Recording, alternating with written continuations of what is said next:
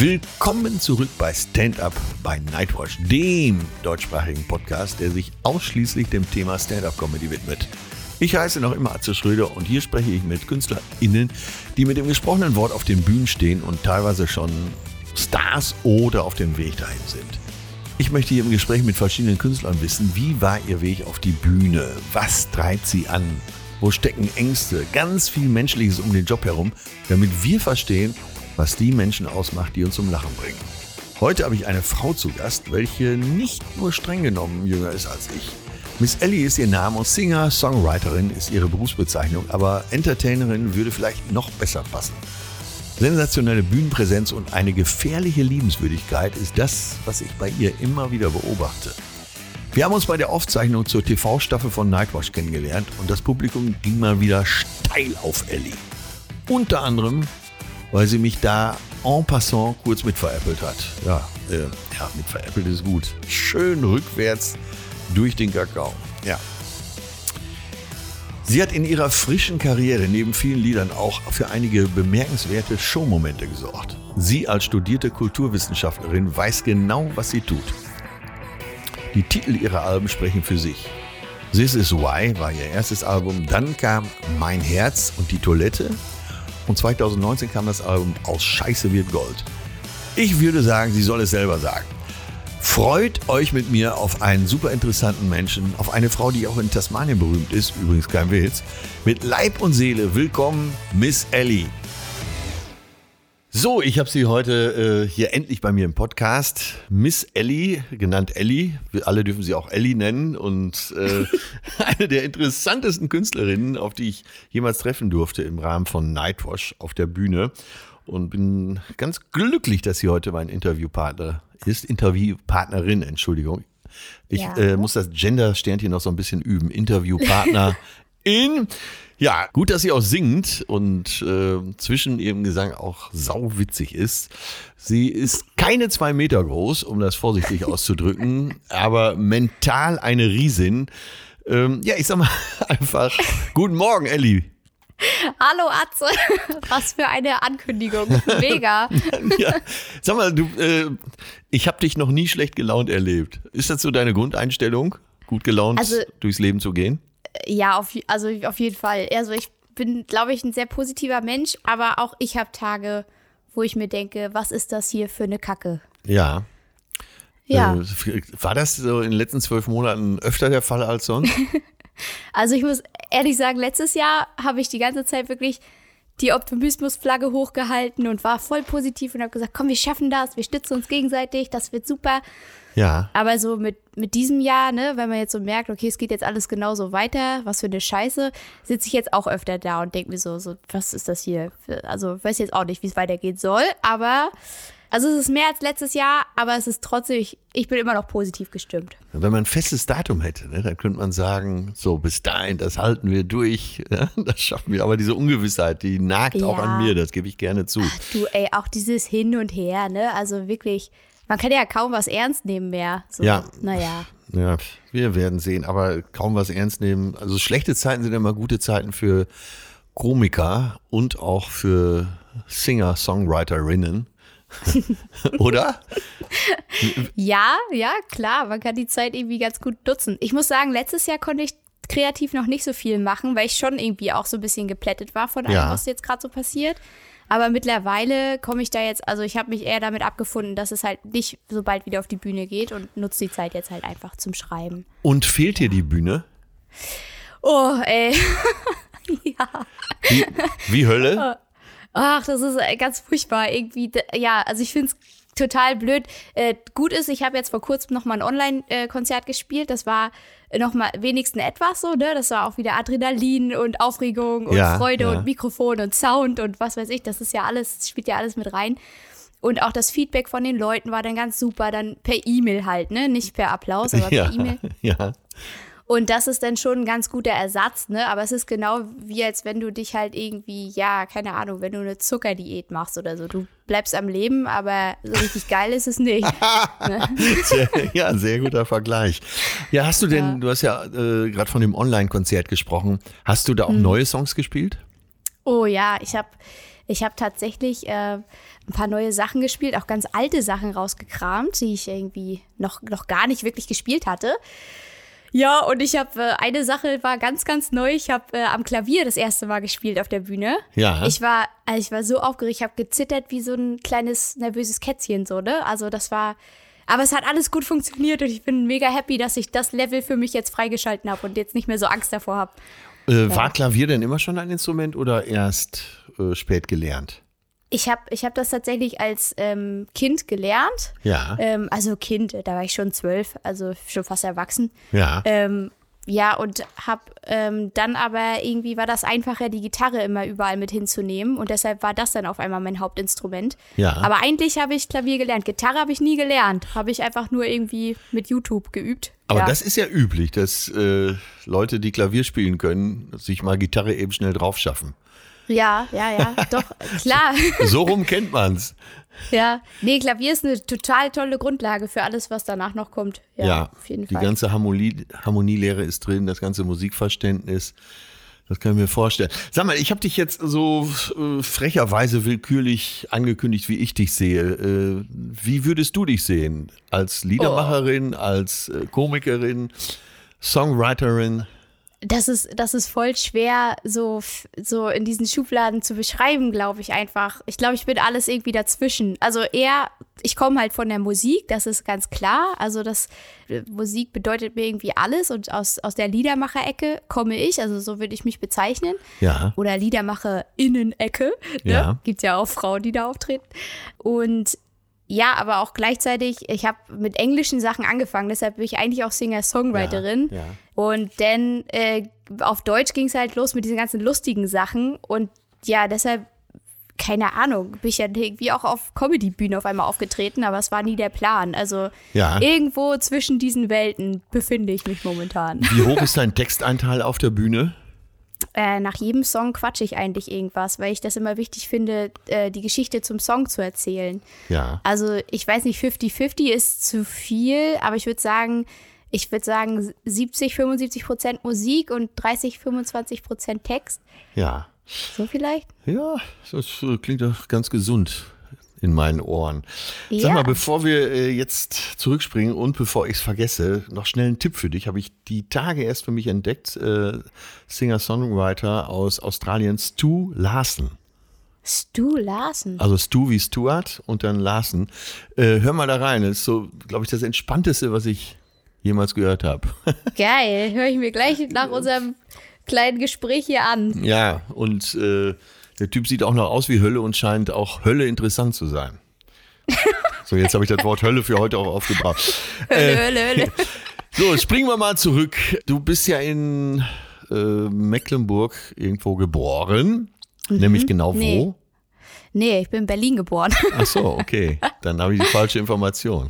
Sehr ja, gut. ja, es kursieren ganz viele verschiedene Informationen darüber irgendwie äh, umher. Das heißt ja, du bist auch sehr interessant. Ne? Wenn so viele Versionen existieren, dann bist du ja auch äh, sehr interessant für alle Leute. Also ja, oder vielleicht erzähle ich auch jedem was anderes. Kann ja auch sein. Ja, ach, äh, erzähl mir die heutige Version. Also, ja, ich stamme eigentlich aus München. Ja, das wäre jetzt wirklich erstaunlich. nein, nein, ich bin, ich bin in Berlin geboren und äh, dann sind wir aber, als ich dann ein junges Mädchen war, gerade eingeschult, sind wir dann äh, nach Mecklenburg aufs Dorf gezogen. So richtig von, von der Millionenstadt auf 70 Seelendorf. Ja. Und äh, wie weit weg von Berlin? ja, zweieinhalb Stunden circa? Ah, also richtig weg von Berlin. Weil Ja, ja, richtig gibt ja auch weg. Bereiche in Mecklenburg-Vorpommern, da hat man es nicht so weit. Ja, und dann aufs Dorf. Äh, ja, für Ja. Kulturschock warst du ja, glaube ich, noch zu klein. Oder? ja, nee, da war ich noch zu klein. Das hast du ja nicht mitgenommen. Und äh, Mama und Papa und äh, Geschwister? Ja, ich habe ich hab einen Bruder und den liebe ich auch über alles. Das Ja. ist der beste Mensch in meinem Leben. Genau, der ist nur ein Jahr älter. Wir sind quasi wie so zwei, wie Zwillinge eigentlich groß geworden. Ah, okay. Sag Ja. mal, und äh, was hat der für einen Einfluss auf dich gehabt so in der Kindheit? Oder einfach Ey, so wie. den größten Einfluss. Wir haben uns gegenseitig entweder die Fresse poliert oder wir haben zusammen ähm, Fernsehen geguckt und Musik gehört und Höhlen gebaut. Ja. Und alles, was er gut fand, fand ich gut. Also er war halt der prägende Part im, in meinem Leben. Ist so. der auch Ist er Musiker? heute auch immer noch. Nee, also er ist auch musikalisch, spielt Ukulele und Gitarre und singt auch total schön, aber er hat halt das nie so richtig verfolgt. Ja. Ähm, nee, er ist aber im Bildungssektor tätig, also auch so Kulturbereich mäßig. Hm. Ah, verstehe. Sag mal, wie war denn, äh, wie war es denn bei euch zu Hause früher? War Mama auch sehr musikalisch? Äh, ja, Mama hat auch gesungen und äh, hat Saxophon und Flöte gespielt. Also richtig. Musikerin?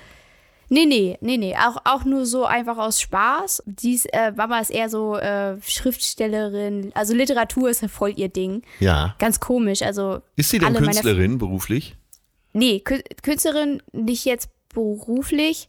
Ey, du fragst mich Sachen, ne? Ich weiß nicht, was meine Mama macht. Die macht so viele verschiedene Sachen. Ja. ja. Nein, also ich glaube, sie Ist hat sie jetzt gerade. berufstätig? Ja, sie ist berufstätig. Sie hat halt eine Anstellung, so eine halbe Stelle, auch im Bildungssektor und äh, macht so Projektarbeit für auch fürs Land Mecklenburg-Vorpommern und gleichzeitig hat sie aber schreibt sie auch manchmal Bücher nebenbei dann noch und hat hier und da noch kreative Sachen und engagiert sich in so einer Nachricht Nachhaltigkeitsinitiative. Also sie ist, die hat sie ist so bunt aufgestellt, dass ich manchmal halt einfach dann auch den Überblick verliere. so und ähm, Ja. Ja, äh, das ist meine Mama. Die ist äh, also auf jeden Fall mega kreativ und auch alternativ, ja. Äh, War das denn so eine Atmosphäre bei euch früher zu Hause? Äh, künstlerisch, kreativ, äh, du kannst machen, was du willst, Hauptsache du äh, lebst dich aus?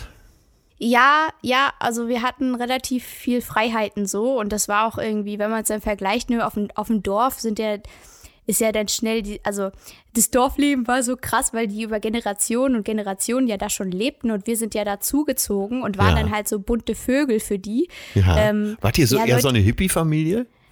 naja, nicht, nicht hippie hippie, aber ähm, schon auf jeden Fall alternativer als die Leute vor Ort. Angehippied. So, also ja, ja, wir haben auch sehr viele so kreative Freunde in der Region gehabt, also Künstler und ähm, Ah, Kultur. okay. der- Genau, darauf wollte ich hinaus. Ja, ja, also wir waren da so eher so in dieser Hippie-Szene so drin und deshalb sind wir da immer so ein bisschen so, ja, komisch aufgefallen, würde ich mal sagen. Ja. So, das war das, äh, das, ja, wenn man es ja so vergleicht, meine Mädels, die hatten halt alle ein ganz, ganz geordnetes Elternhaus und ganz, ganz geordnete Verhältnisse so. Und bei uns war ja, wir haben halt einfach gemacht, worauf wir Bock hatten. Und Ja. wir waren da sehr frei unterwegs und hatten nicht so viel Aufsicht. Aber ja, wir haben es ja trotzdem geschafft. Aber dann war deine Mutter ja schon auch sehr selbstbewusst, oder? Ja, Mom ist schon sehr selbst eine sehr selbstbewusste Frau und ja, einfach Freigeist, ne? Ja. Ja, ich meine auch äh, selbstbewusst im Sinne von, äh, mir ist egal, was die anderen sagen. Ja, ich weiß gar nicht, inwiefern sie das da so gejuckt hat oder mitbekommen hat. Äh, also das, ich glaube, ja, ich glaube, das ist eher an ihr abgeperlt, weil man hat sich dann so seine Leute gesucht einfach, ne? Die Ja. zu einem passen, dann, ja. Genau. So, die gab es vielleicht in dem Dorf nicht so viel, aber in der Umgebung haben sich die Gleichgesinnten dann zusammengefunden. Ja, in, in fast jedem Dorf gab es irgendwie eine Familie, die halt irgendwie kreativ geschafft hat. So. Ja, Und mit sehr- der waren wir dann befreundet. Ja, sehr interessant. Und auch mit deren Kindern nehme ich an. Ja, obwohl es gab halt jetzt nicht so viele Kinder in der Region. Also wir waren eine Schule, da gab es irgendwie 500 Schüler oder so. Ja. Und äh, da hatte man ja immer auch seinen Jahrgang und seine Klasse und so. Deshalb habe ich mich auch einfach ganz, also ich hatte einen total bunten Freundeskreis, da war alles dabei. Also von kreativen Familien bis hin zu, wir sind, wir haben voll den Stock im Arsch. so, ne? also Ja, völlig ja. bunt gemischt. Also äh, ja, genau. Wann wusstest du denn, dass so, äh, man hat ja Berufswünsche als Kind, als älteres Kind, als junge Jugendliche, als ältere Jugendliche. Wann wusstest du, so ein ganz normaler Job, das kommt für mich nicht in Frage? Das wusste ich tatsächlich erst im Masterstudium. ja, also ich habe als Kind natürlich, da träumt man ja. Also ich habe immer, ich dachte, das machen aber alle. Ich habe immer davon geträumt, auf einer Bühne zu stehen. Ja. Aber ich dachte, das ist, das war so normal der Traum für mich, dass ich dachte, das wollen alle. Deshalb habe ich gedacht, ja, wenn das alle wollen, ja, dann ist die Wahrscheinlichkeit, dass du das schaffst, äh, wahrscheinlich sehr gering. Also habe ich dann eher mich dazu entschieden, erstmal studieren zu gehen und dann, äh, ich wollte eigentlich so Festival, Musikfestivalorganisation in, äh, oder in der Kultureinrichtung arbeiten, in der, also aber in äh, organisativen Prozessen so.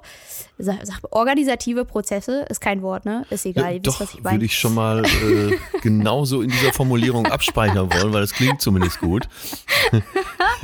ja. Ja, du bist Kulturwissenschaftlerin und zwar auch so richtig mit abgeschlossenem Studium, mit Master. Ja, genau. Äh, genau. Das gibt's ja fast gar nicht in diesem Land. Also es gibt viele, die das studieren, aber wenige mit Master.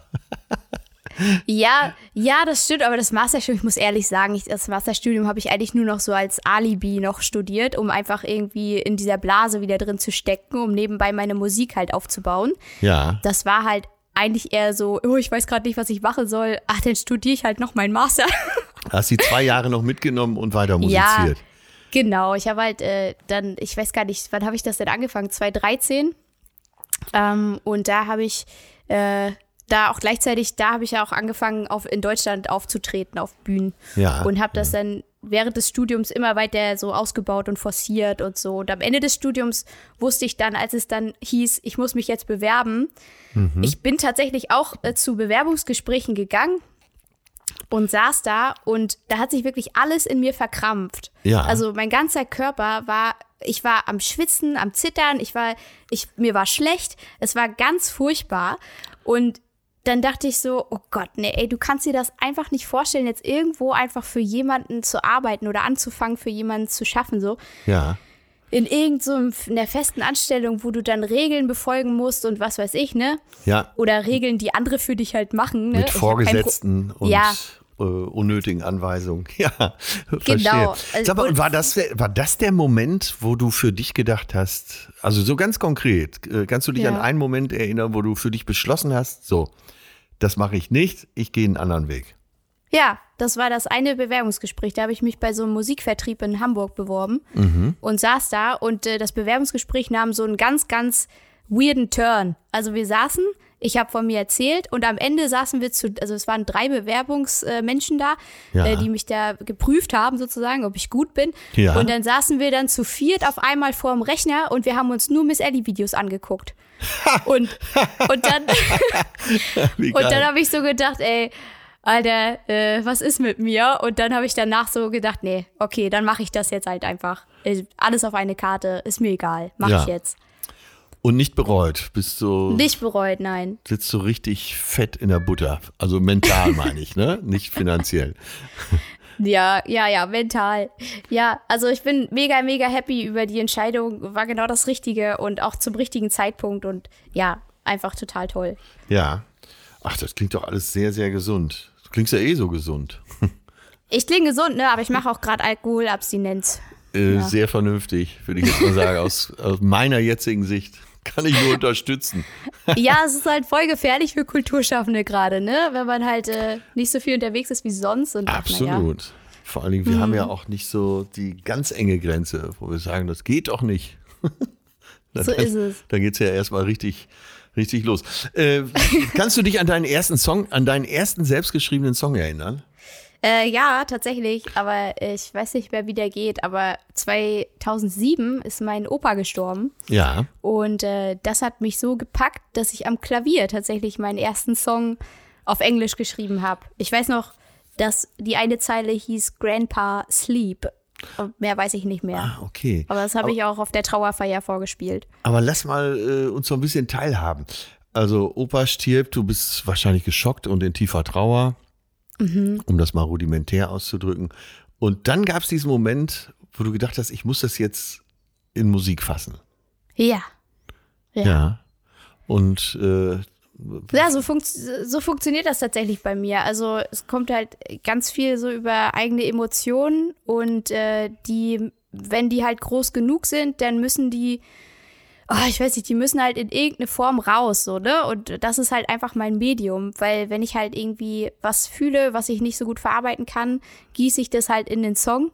Ja. Und wann immer ich da, also ich spiele den Song dann wahrscheinlich, also meistens ist es so, wenn ich richtig traurig bin, dann spiele ich den Song irgendwie zwei Wochen lang jeden Tag und dann habe ich das irgendwie verarbeitet. ja, Und ähm, ja, deshalb ist es eigentlich so, viele Songs sind so geballte Gefühlsladungssongs. Einfach nur, weil ich nicht anders kann. wie ist denn das Verhältnis von traurigen Songs zu euphorischen Songs? Ähm, Glückssongs. Also, ich glaube, mein, mein, erstes, mein erstes Album ist komplett auf Englisch und da sind sehr viele traurige Songs drauf. ja, This is Why heißt das Album, ne? Ja, genau. Also balladige Songs und irgendwie Themen, die schwierig sind und sowas. Und äh, das nächste Album war dann auf Deutsch und das war sehr, sehr lustig. Ja. Da waren irgendwie 90 Prozent lustig und 10 Prozent nicht lustig. Mein Herz und die Toilette, das klingt ja, Ja, auch schon sehr genau. lustig. Und dann mit Aus Scheiße wird Gold, mit dem neuesten Album, Ja. ist das Verhältnis so ungefähr 50-50, würde ich sagen. Also es pendelt sich jetzt so ein. Ja, ja, interessant. Sag mal, äh, 2016, This Is Why. Hast äh, Mhm. äh, englische Songs gemacht. Äh, This Is Why, war das so, ein, so eine Erklärung? Also der Titel klingt ja nach einer Erklärung. Das ist so, das ist Atze, ey, was du für coole Fragen stellst. Das ist so irre. Das, danach hat mich noch nie jemand gefragt. Ja, also noch nicht mal aus meiner Familie oder so. Ja, muss man ja. ist das geil. Nee, ja, tatsächlich habe ich 2016 oder 2015, also bei mir ging es halt so 2015, 16 ging es los, wo ich so wusste, okay, ich, ich arbeite mich schon mal hin da zu dieser Selbstständigkeit und so und äh, will dieses Album produzieren und ich will das alles irgendwie äh, machen und so. Und ich war halt so, ich habe mich so komplett in mich zurückgezogen, war halt so gar nicht so verfügbar für irgendwem Ja, weil ich halt so, ich weiß nicht, ich habe halt so gepowert in das, was ich jetzt machen will und Ja. habe da auch hier und da ein paar Freundschaften verloren dadurch. Und äh, is, äh, stopp, stopp, warte. Wie kann man denn dadurch Freundschaften verlieren? ach na ja, weil das, das war halt ein krasser Persönlichkeitsprozess, ne? Also davor Ja. war ich halt, ich, bevor ich halt wirklich das forciert habe mit der Musik, war ich ein anderer Mensch, habe ich das Gefühl, weil Ah, ich jetzt, erst ja. mit, der, mit der Musik und mit der Bühne halt so richtig aus meiner Schale rausgebrochen bin. Würdest du das als Metamorphose beschreiben oder einfach, dass dein, äh, das wahre, die wahre Ellie mehr rausgetreten ist? Ja, das war wie so eine Raupe, die zum Schmetterling wird. Ja, So, und da, und dann anfängt zu fliegen, so, ne? ja. Und da war es halt dann, ja, dann haben das einige Freundschaften nicht überlebt, weil die äh, anscheinend mir gar nicht gut getan haben, so. Und ich habe mich halt von allem, was mir nicht gut getan hat, in der Phase einfach, habe ich mich frei gemacht ja. und einfach bin halt so meinem Her Herzen komplett gefolgt. Und ähm, ja, so war das. Und äh, wachst du damit jetzt auf morgens und denkst, äh, was ein schönes Leben? Ja, also jetzt mit Corona ist natürlich, aber also selbst, selbst jetzt tatsächlich muss ich sagen, ich habe, ich bin sehr glücklich mit dem, was ich habe und mit den Menschen, die in meinem Leben sind. Und Ja. es gibt genug Morgende, wo ich aufwache und denke mir so, oh Gott, haben wir es eigentlich schön. So, ja. Ja. Ja, ich, also mir geht's heute noch so und äh, ich bin ja wahrscheinlich über doppelt so alt wie du, dass ich morgens den Vorhang zur Seite schiebe und mich richtig auf den Tag freue. Oh, wie schön. Ja, das äh, und ja, und wenn ich abends zu Bett gehe, freue ich mich eigentlich schon wieder auf den nächsten Tag. Und Ach. wenn ich so müde wäre, würde ich gar nicht schlafen. Aber ja, du bist, äh, als wir uns das erste Mal bei Nightwatch auf der Bühne trafen, äh, da haben wir uns ja, glaube ich, so ein bisschen angesteckt, wir beide, ne? mit unserer äh, guten Ja, Laune. Fand Ich würde äh, sagen, es war Liebe auf den ersten Blick. Ganz genau, so sieht's nämlich aus. siehst, äh, mochte ich gar nicht fragen. Ne? Aber äh, ja, wie war denn der Weg auf die Nightwash-Bühne? Ja, das war auch eine lustige Geschichte. Also äh, die Alben sind ja das eine, die Aufnahmen sind das äh, eine, auf der anderen Seite die Live-Auftritte. Genau, gehen wir da mal ins Kleine. Äh, wie waren die ersten Live-Auftritte? Lassen wir Also- Nightwash nochmal hinten an. Okay, Nightwatch nochmal weg. Die, meine allerersten Live-Auftritte, Ja. wie die so waren, Ja, und wie kam es dazu? Weil Ach es, so. äh, man geht ja, man nimmt ja nicht die Gitarre, läuft los und denkt sich, oh, da ist eine Bühne, da springe ich mal drauf. Ja, also ich, ich war tatsächlich in Australien äh, nach dem zwischen Bachelor und Masterstudium. Ja, wie alle. Ja, ne, klar, haben alle gemacht. Und äh, ich hab's auch gemacht. Und ähm, Ich glaube, Australien gibt's nur für deutsche Abiturientinnen, oder? Und Studentinnen. Ja, genau, deswegen wurde das Land erfunden. ja. Kannst mal einen Song Ähm, drüber machen. ja, nee, also, ja Gott, die Zeit, das ist jetzt auch alles schon so lange her. Ich glaube, ich habe das sowas von abgeschlossen. Ja, Aber gut, ja. ähm, Okay, äh, da unten, da unten war es also tatsächlich vor, vor der Australienreise habe ich mich gar nicht getraut, vor irgendwem großartig aufzutreten, weil ich ja super schüchtern war. Ja. Und ähm, in Australien habe ich mir eine Gitarre gekauft und habe so Straßenmusik einfach gemacht. Eig- Eigentlich auch eher aus der Not heraus, weil ich halt da unten gar nicht wusste, was ich ja will. Und ich fand das alles scheiße und ich hatte ganz andere Erwartungen, ge- also Ach, ja, du fandest es erstmal scheiße. Ich fand's super scheiße. Ja, die ganzen Deutschen, die haben da miteinander abgehangen und wollten gar nicht, ich weiß nicht, ich habe mich da nicht zurechtgefunden. Ich wollte nicht mit Deutschen abhängen, ich wollte mit, ich wollte das Land kennenlernen, Ja. aber gleichzeitig, ach, war ich auch noch so überfordert, weil ich noch so jung war und ich weiß es nicht. Also irgendwie war das alles Kacke. Und dann habe ich mir die Gitarre gekauft. Und das Einzige, was für mich Sinn gemacht hat, war halt Straßmusik zu machen. Mhm. Und das waren meine ersten Auftritte sozusagen. Ja. Und ähm, ja, und dann hat mich irgendwann so eine Bookerin angesprochen. Also, aber äh, da auch. Du, auch da muss man sich ja erstmal die richtige Ecke suchen. Also Gitarre in der Hand und gucken, wo kann ich mich hier hinstellen, oder? Ja, das war, das war auch scheiße, weil Melbourne ist halt so eine totale Basker-Stadt, also Basker, ne, Straßenmusiker. Und die sind da so ausgecheckt, die haben alle Verstärker und so. Ich hatte ja nur Ja, die meine ich Gitarre, doch, ich, hatte ne? ja nichts. Ja. Ja. das war, ich habe da mir die Seele aus dem Hals gebrüllt und ich habe nur laute Songs gespielt, sowas wie Zombie von Cranberries, weißt du, richtig ja, laut. Ja, ja. Ja, damit die Leute mich hören bei dem ganzen Verkehr und was weiß ich, ne? Ja. Aber gut, es hat auf jeden Fall ähm, für ein bisschen Kohle für Eiscreme gereicht. ja. Und ja, und so äh, machte ich dann tatsächlich meinen Weg durch äh, Melbourne CBD, durch die Bars und so ja. und habe ähm, Leute kennengelernt, angeschnackt und da Aber da in den Bars auch schon auf der Bühne? Nee, noch nicht. Also doch, ja, es gab Open Mic Nights, da war ich überall und dann ähm, hat mich irgendeine Bookerin angeschnackt und meinte, willst nicht mal mitkommen und unser Konzert hier eröffnen äh, gegenüber? Ich so, ja, habe ich da auch nochmal Zombie von den Cranberries gespielt, weißt? Und äh, das war alles gar nicht so aufregend. Also es war, oder das war sehr unaufgeregt. Ich war aufgeregt, aber es, war, es hat sich alles so organisch entwickelt. Ja. Und dann hatte ich meine erste Anstellung, hat mich irgendwie so ein Pub aus Tasmanien angeschrieben und meinte so, kommst du vorbei, kannst du Pappmusikerin sein. In Tasmanien. ja, Tasmanien. Und dann, ich konnte ja bis dato irgendwie nur fünf Songs spielen oder so, mehr konnte ich noch gar nicht. Ja. Und, und dann bin ich da als Pappmusikerin engagiert worden. Den ersten Auftritt habe ich mir noch geteilt mit einem anderen Musiker, der Ja. wohl mit den Beach Boys mal getourt war. Also es war irgendwie auch so richtig weird. Ja. Und Gab es denn da dann- schon Geld? Äh, ja, ich hab, äh, der hat mir sogar auch noch die Hälfte seiner Gage abgegeben, weil er das so gut fand, was ich gemacht habe. Also Ja. richtig süß. Ja, und dann habe ich mir erstmal die nächsten paar Wochen 70 Coversongs auf die, auf die Birne geschafft. Ja, ja. Und damit ich halt in diesem Pub halt bestehen kann, ne? Und Ja. habe halt da echt so im versifftesten Pub Tasmaniens äh, vor grölenden Australiern meine ganzen Coversongs runtergedudelt. In Hobart. Äh, nee, das war Deloraine, das ist ein kleines Dörfchen in Und Nordtasmanien. da gibt es eine zweite Stadt in Tasmanien. Äh, da gibt's sogar, also naja, es gibt Launceston und Hobart. Äh, Ja. ja. Und Latrobe, das sind so drei Städte, der- Rest ist Dorf. äh, ja, wie lange ging die Tasmanienzeit? Da war ich tatsächlich so zwei Jahre circa. Also insgesamt war ich so drei Jahre Nee. unterwegs, ja. Ach, ey, jetzt bin ich aber platt. Und hast du da Ja. schon äh, auch einen Textanteil auf der Bühne gehabt und warst lustig? Nee, nee, nee, ich habe äh, nur, ich habe nur gespielt, äh, reine Musik einfach und auch Du meine, warst meine drei eigenen- Jahre Australien, Tasmanien. Äh, also ja, also ein Jahr bin ich rumgereist, auch so Asien, Neuseeland und so die Ostküste und so. Und in Melbourne habe ich eine Zeit lang verbracht und dann bin ich halt äh, nach Tasmanien gegangen und habe mich da halt dann auch dann verliebt. Und deshalb bin ich da Hammer. dann zwei Jahre dann noch geblieben. Ja, Ja. du warst zwei Jahre lang da verliebt. Ja, wir waren sogar drei Jahre lang verliebt. Wir hatten dann noch Fernbeziehungen und so.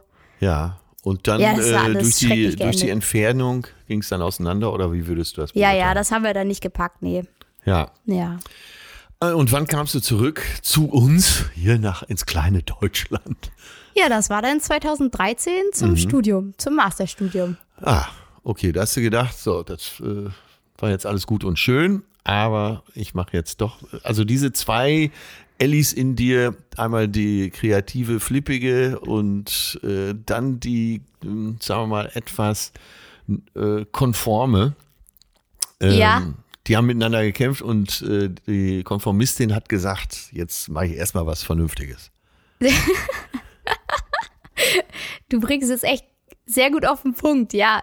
Wir schlagen tatsächlich auch immer noch zwei Herzen. Ja. Also ich bin auf jeden Fall kreativ und flippig und irgendwie, ja, springe rum wie so ein kleiner Schmetterling mit Hasenbeinen. Aber auf der anderen Seite bin ich ja super strukturiert und total verantwortungsbewusst und so. Ja. Und ähm, ja, deshalb, ja, hat erstmal die verantwortungsbewusste Ellie gesagt, komm, wir machen noch das Masterstudium fertig. Und Äh, ähm, also ich frage jetzt einfach mal, wenn dir das so persönlich ist, dann das einfach weiter.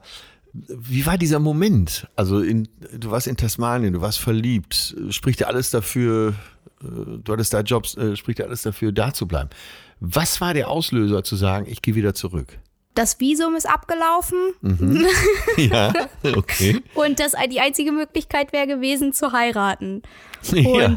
ich habe ich hab tatsächlich super persönliches Thema, weil ich leide total an krasser Bindungsangst. Ja. Und ich muss, ich habe, das ist, das ich krieg das nicht so gut in den Griff und dann heiraten, ja, dann nehme ich die Beine in die Hand und laufe. Äh, laufe 10.000 Kilometer zurück nach Deutschland. Wollte er denn? Ähm, weiß ich jetzt nicht so genau. Ah, Also wir haben schon, wir haben schon irgendwie drüber gesprochen, aber ich wusste auch, ey, ich hab das, ich kann das nicht, beim besten Willen, das ist mir alles viel zu äh, ernst und ja, und es war auch für ihn das Richtige. Er hat nämlich ein paar Wochen später schon eine neue gehabt und die da geheiratet. Also wir haben alles richtig gemacht, würde ich sagen. Okay. Äh, würdest du aus jetziger Sicht sagen Happy End? Ja, total. ja. ja, es ist vorbei, kann ja dann auch eben das Happy End sein, ne? Ja, nee, haben wir schon gut gemacht. Also es hat natürlich alles, ich erzähle das so flachsen, es hat alles super wehgetan und, Ja. ne, und ja, und so ist auch das Album entstanden, Mein Herz und die Toilette. Ja. Ja, ich hatte halt tierischen Liebeskummer und wusste auch nicht so richtig, was ich jetzt machen soll. Und ja, also das, das war schon eine krasse Zeit, so nach, nach, dem, nach dem Beziehungsabbruch mit dem Australier. Ja, wie alle Musiker äh, sagst du wahrscheinlich auch, das hat mir ein paar sehr gute Songs gebracht, oder? Auf jeden Fall. Ja. Brian Adams hat mal eine komplette Welttournee aus Liebeskummer abgesagt. Oh Gott. Hammer, ne? Ja, aber der kann auch schlimm sein, der Liebeskummer. Es kann wirklich ja wie so eine richtige Krankheit sein. Wie lange dauert Liebeskummer? Ich, also ich habe mal gelesen, dass äh, die Beziehung, die Dauer der Beziehung, die Hälfte davon brauchst du, um die Dauer der Beziehung zu verarbeiten. Also wenn du drei Jahre zusammen warst, brauchst du anderthalb Jahre Liebeskummerzeit. Okay, verstehe. So, bevor wir hier ein Psychologie-Podcast werden, jetzt springen wir in dein Studium. Also munter studiert, äh, warst du gut zufrieden da?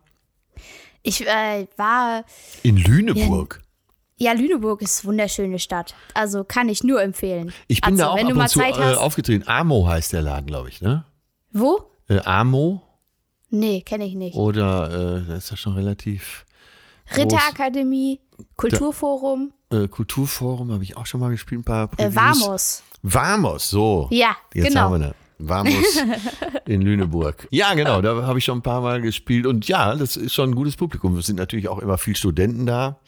Äh, Ja. Das macht die Stadt, glaube ich, auch mit aus. Dass sie, Ja. das ist also Obwohl, obwohl tatsächlich diese Studentenbubble und die einheimischen Bubble, die vermischen sich nicht. Ach. Das ist so eigener Kosmos, ja. aber ähm, ja, die Uni ist ganz beliebt, ne? Die Stimmung Ja. ist da, glaube ich, ganz gut. Ja, doch. Also es ist eine kleine, feine Uni und ähm, ja, es ist halt, sieht alles schick aus und so. Ja. Aber naja, ich war mit den Inhalten im Masterstudium nicht ganz so zufrieden, aber es liegt auch daran, dass ich halt ein, auch ein sehr praktischer Mensch bin. Ja. Und äh, im Masterstudium ist doch alles sehr theoretisch, ist ja klar. Und es gab viel zu wenig Musikangebote. Deshalb habe ich halt in jedem Kurs Ja. einfach trotzdem über Musik geschrieben in meinem, meiner Facharbeit oder Hausarbeit. Das ist der Und die Trick. Professoren, die waren übelst überfordert damit. Aber na gut, haben sie trotzdem mitgemacht. Ja, du hast ja deinen Master. äh, so, jetzt aber. Jetzt kommt Wind ins Segel. Ich muss mich jetzt schon fast beeilen. Ich könnte mich mit dir drei Stunden unterhalten, aber dieses Format soll ja eigentlich nur so 45 bis 50 Minuten sein. Deshalb Ja. beeile ich mich jetzt mal. Zack, boom. Äh, wie ging es denn Richtung Comedy? Wie ging es Richtung Nightwatch-Bühne oder auch andere? Ich hatte das überhaupt gar nicht. Ich kannte Comedy nur, also im Comedy-Bereich kannte ich eigentlich nur dich und, äh, Ah, und, äh, und, und Mittermeier. ja. Äh, und dann gab es noch diesen, den viele nicht mögen. Ma heißt er Mario Barth? Ja. Ja. Äh, genau, der, den kannte ich auch, aber äh, sonst habe ich mit äh, der Co Comedy nicht so wirklich viel, also am Hut gehabt, gar nicht eigentlich. Und ich habe, es ist ja auch im Norden jetzt nicht so bekannt, Nightwash, ich kannte Nightwash nicht, keine Ahnung, was Nightwash ist, das, also so, ne? Du hast wahrscheinlich nicht so Und- besonders viel Fern gesehen, oder? Ach doch, wir haben auch viel ferngesehen, aber ja, ich weiß nicht, keine Ahnung, das war halt nicht was, was wofür ich mich sonderlich viel interessiert habe, offensichtlich. Ja. So und Naja, und dann war ich auf dieser Kulturbörse in Freiburg und hab da, das ist so Ach ein ja, das kommt ja hier mal öfter, die Kulturbörse in Freiburg. ja, irgendwer hat gesagt, du musst aber hin. Da bin Ja. ich da hingefahren, hatte auch einen Auftritt und da saßen dann so ein paar Leute und haben zugehört und naja, dann bin ich auf die Toilette gegangen Mhm. und als ich aus der Toilette rauskam, ich singe ja ständig, ich singe überall, äh, Ja, so ja. singend aus dem Klo und lauf in die Arme von jemandem von äh, Nightwash. So, und der und, und sag Also, so, äh, hey, von, von Aktiven auf der Bühne oder von äh, von den Organisatoren. organisatorisch? Ja, okay. Genau. Äh, Also Dominik heißt er. In dem bin ich so reingelaufen. Und Ja. dann so, huch, äh, wer bist du denn? Wer bist du denn? Ach ja, ich saß auch gerade in deinem Auftritt. Aha, ja, und was machst du? Und dann sagt er so, ja, also ich bin von Nightwash. Und ich sag so, ja, seid ihr auch eine Agentur oder was macht ihr? Ja, Und er so, Nightwash? Ehrlich, das kennst du nicht? Und ich so, nee. Und dann äh, fand er das so sympathisch, da hat er mich gleich mit zu seinen Kollegen genommen, haben wir Bier getrunken. Ja. Und dann haben wir uns alle gut verstanden und dann hieß es, okay, wir laden dich mal ein. Und dann bin ich da hingefahren, auch kurze Zeit später, irgendwie ein, zwei, einen Monat später oder so, stand ich dann schon bei Nightwash im Waschsalon. ja. Und ich wusste gar nicht, was ich machen muss, weil ich dachte, oh Gott, jetzt musst du, jetzt musst du lustig sein, weil es halt eine lustige Bühne ist. Aber habe ich noch nie vorher gemacht. Ich bin halt einfach so, wie ich bin.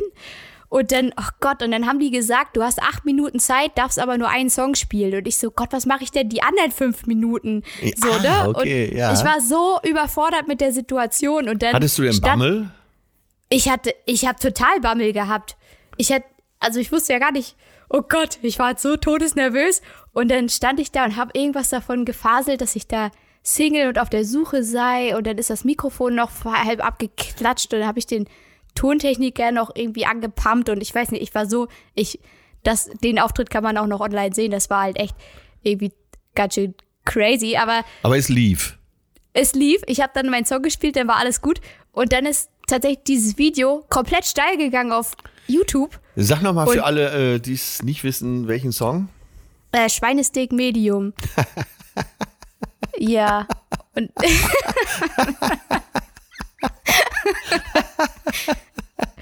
Guck mal, da kriegt Atze sich nicht mehr ein jetzt.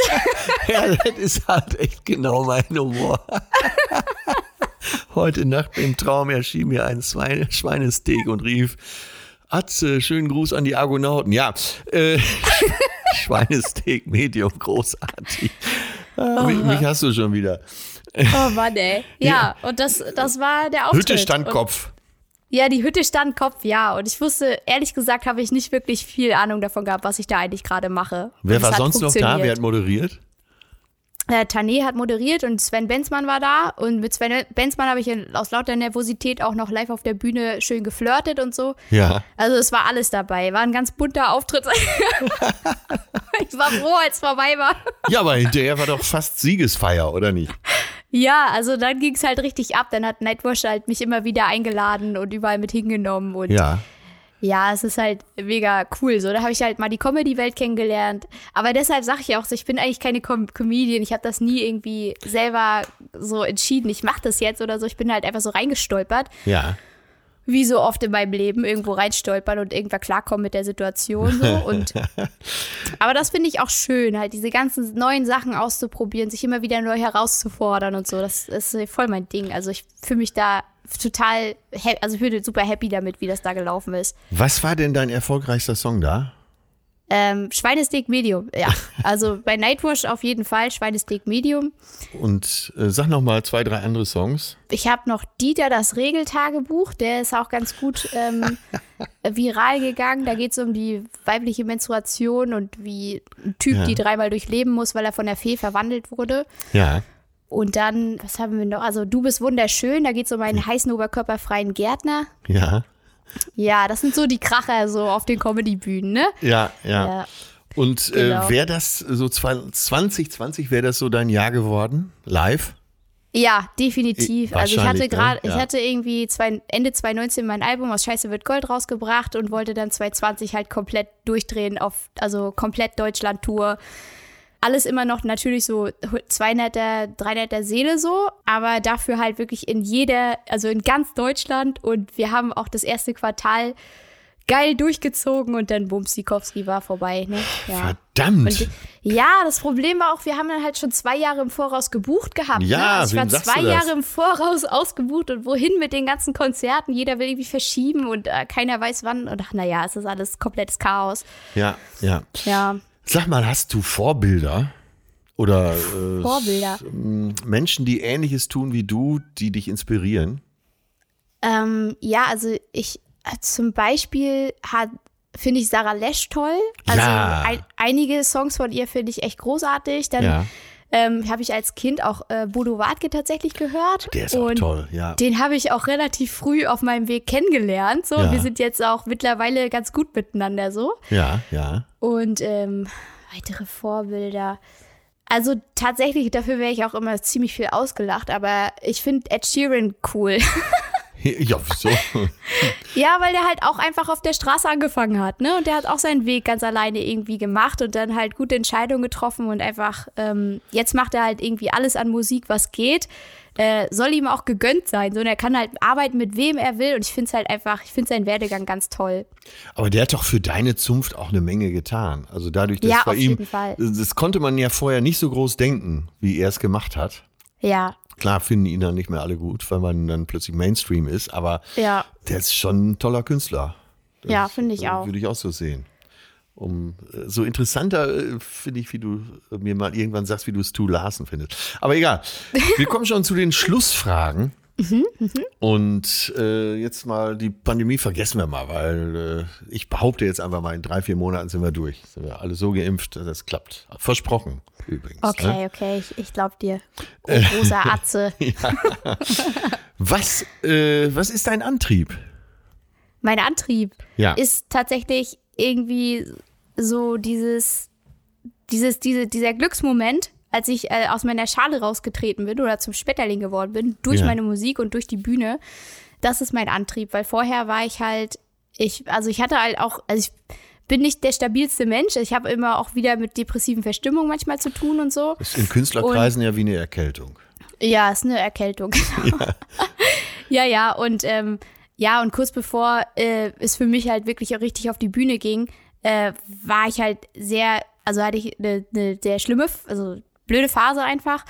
Und ähm, die Musik hat mir da rausgeholfen und die war halt einfach für mich immer, immer der, der Anker und immer das, was bleibt, immer das, was, woran ich mich festhalten konnte und was mich innerlich irgendwie so zusammengenäht hat. Ja, ja. Und das, das ist halt so, ja, das ist mein Motor, der, der geht auch einfach nicht aus, weil ich halt einfach, ich habe auf der einen Seite irgendwie Angst, dass ich wieder so tief fallen könnte wie damals. ja. Und deshalb irgendwie, ja, deshalb halte ich umso mehr an der Musik fest und werfe mich da umso mehr rein, so, dass ich das, dass ich das nicht nochmal so erleiden muss wie damals. ja. Genau, ich glaube, aber Angst ist ja eigentlich ein blöder Motor, ne? Es ist halt, wenn man es umdreht, ist es halt einfach, dass die Musik mir ein absolut krasses Glücksgefühl beschert und das ist halt einfach, da will ich hin, das Ja, möchte ich. also da, das ist auch deine Glücksformel und da fühlst du dich aufgehoben. Ja. Ja. Für was möchtest du denn bekannt sein? Also was sollen die Leute äh, anderen über dich erzählen, die zum Beispiel bei dir in der Vorstellung waren, die dich vielleicht auch privat kennenlernen, aber äh, sch- schwerpunktmäßig natürlich im beruflichen Umfeld kennenlernen.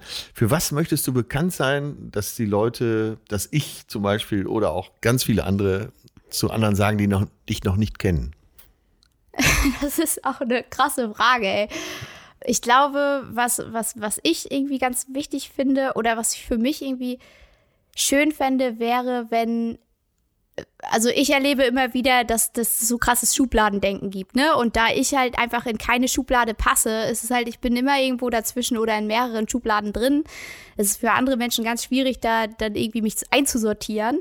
Ich, ich glaube, ich fände es schön, wenn die Leute halt in mein Konzert kommen und sagen, mein Gott, hier sind alle Schubladen einmal aufgemacht worden und Ja. ich musste alles komplett nochmal umsortieren und irgendwie, ich habe gedacht, das ist nur eine kleine blonde Frau, die erzählt mir jetzt irgendwie einen Witz oder Ja. was, keine Ahnung, ich erwarte nichts von ihr, weil sie halt so unscheinbar wirkt, aber ich weiß es nicht, ne?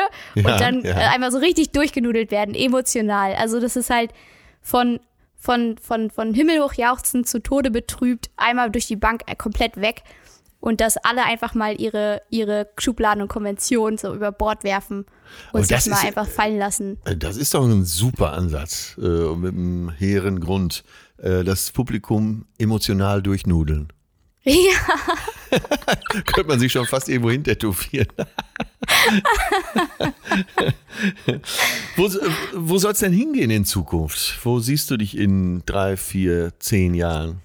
Oh Gott, drei, vier und zehn. Also, naja, Aber war drei, jetzt willkürlich. in drei Jahren würde ich halt gerne halt irgendwie dann schon mal meine große Tour gespielt haben. Also Ja. ich, ne, größere Seele und sowas und irgendwie auch mal mit Licht- und Tontechniker zusammen halt touren Ja. und sowas. Das ist halt so ein kurzfristiges Ziel, da will ich irgendwie hin. In fünf Jahren würde ich, weiß ich nicht, also was jetzt, also ich hätte auch, glaube ich, Spaß daran, im Fernsehen mehr zu machen. Und Ja, äh, zwar ja. nicht, nicht nur als Gästin, sondern vielleicht auch tatsächlich mal als Host, aber das ist halt alles noch völlig in den Kinderschuhen. Ja. Weiß ich nicht. Ich taste mich da langsam ran, mal schauen. Und in zehn Jahren würde ich, glaube ich, gerne auch mal mit Band zusammen was machen. Ah, okay. So, ja, äh, so eine Miss Ellie Band. ja, und auch große Bühne, Bühnenbild, Ja. viele Scheinwerfer. Genau. Die Leute haben sich schick angezogen für dich. Ja.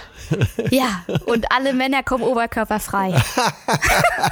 Ich bin zu alt dafür. Also ich, lass, lass mich wenigstens ein T-Shirt anziehen.